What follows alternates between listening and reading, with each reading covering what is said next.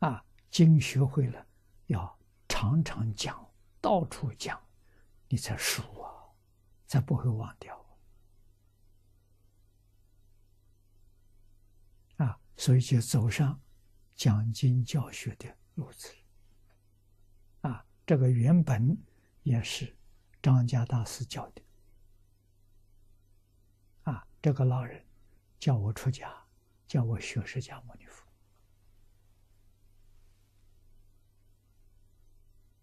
我听话。啊，我佛学的根基是张家大师奠定的，跟他老人家三年。啊，讲经教学，台中学的，在台中住了十年。啊，从小部经入门。到华严、法华、楞严这些大经大论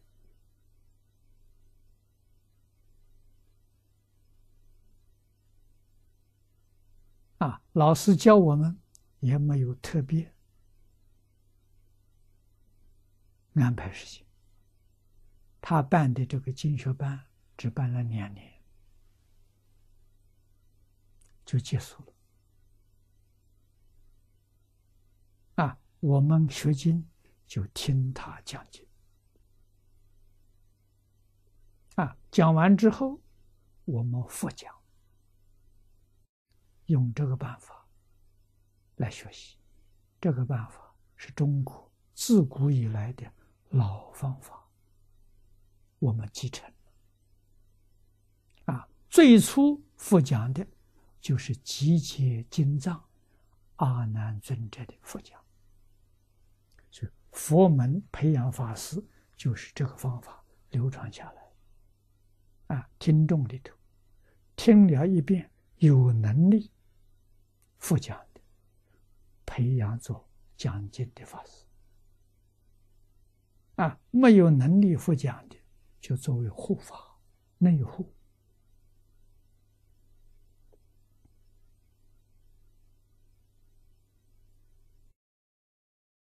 这个方法收到很好的效果，啊，千百年来没有改变，所以佛教要恢复，一定要有大量讲经的法师。讲经的法师从哪里培养？就是从佛小座培养，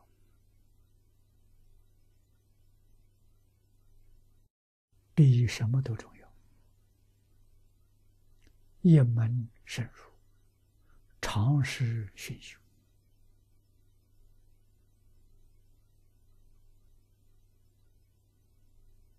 啊，那现在我要办个佛学院，看看将来有机会真的要做。有没有老师呢？没老师。怎么教法呢？我现在大概留下来的一些光碟，啊，讲经的光碟，应该有二三十种吧。啊，挑选挑选，大概有二三十种。啊，那就有二三十个学生，一个学生专学一种。专攻一种，一门深入，长时熏修，就能训练出来。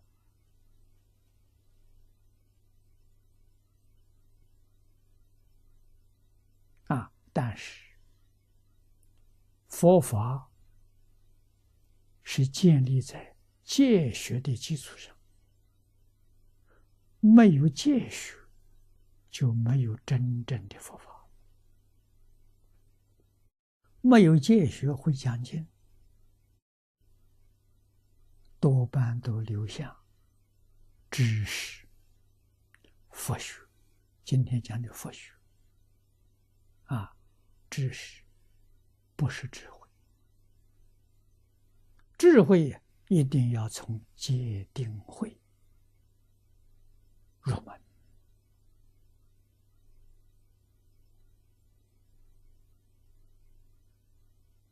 那么我们一个人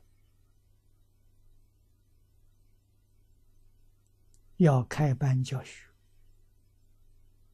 学生最好不超过十个人。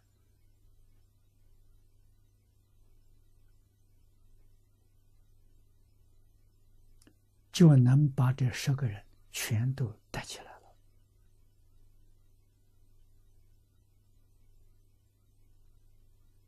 啊，每一个学生，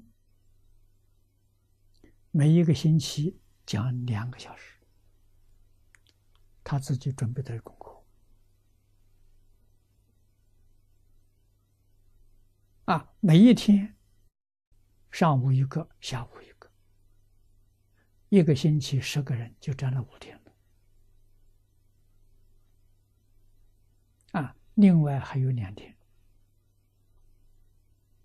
啊，另外两天呢，我来讲，他们讲经我通通听，听了之后做讲评，啊，两个小时，他留十分钟给我。我给他做讲评，这样真正可以训练的出来。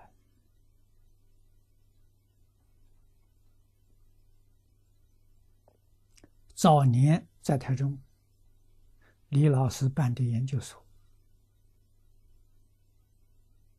学生八个人，老师六个，按学校排课的方法。啊，六个老师，我也是其中之一。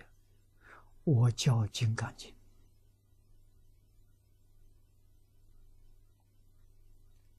我有一部《金刚经讲义解要》，讲义是姜维农去世的，那个分量太大，我把它揭露了。啊，那就是我在那个时候的课本，我用的课本。啊，那么我要学生讲，照我解要的地方讲。参考资料呢，看姜维农居士的原文，那个里面东西丰富。啊，我上课，那国清法师。是我们班上学生啊！我上课是让学生上台讲给我听啊，一个小时学生讲五十分钟，最后十分钟我做讲评。我是这个教法，教的人很轻松，学的人很辛苦啊。那个时候。选我这个课程只有两个学生，啊，我记不得了。国庆可能是其中的一个，啊，两个学生告诉我，学我这堂课非常辛苦，整整要用两天时间去准备。为什么？他上台讲给我听，啊，但是非常有受用。啊，逼着他两天真干呢。他不干的时候，他上台讲不了啊。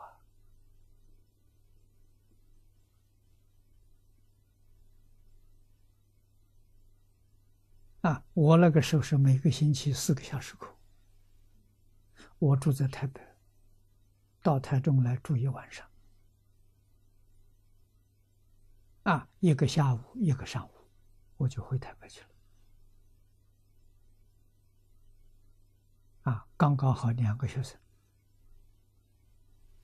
啊，我这两两个钟点是连到的，当中不休息的。啊他们别的老师都一个小时也一堂课当中有休息我这不休息。啊收到很好的效果。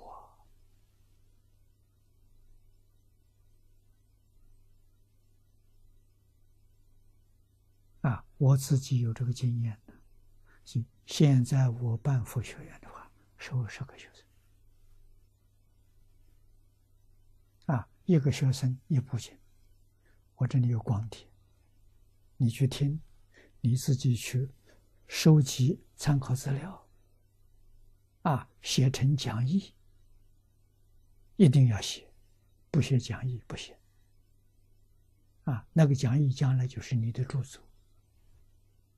啊，你再上台去讲。我的原则，我不看你的讲义，我只听你讲。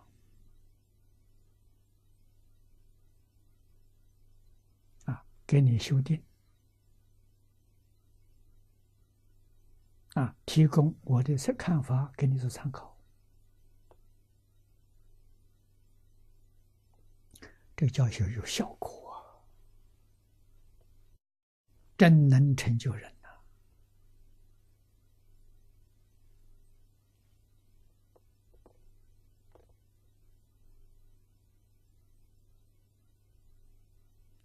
佛学院成就人难呐！我在佛光山教了十个月，我用我这套方法。星云法师不同意，我们两个就这样分开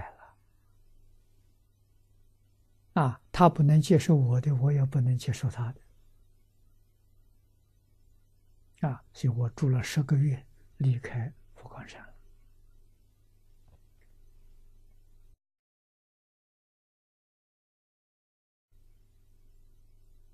啊，这个方法确实。要做实验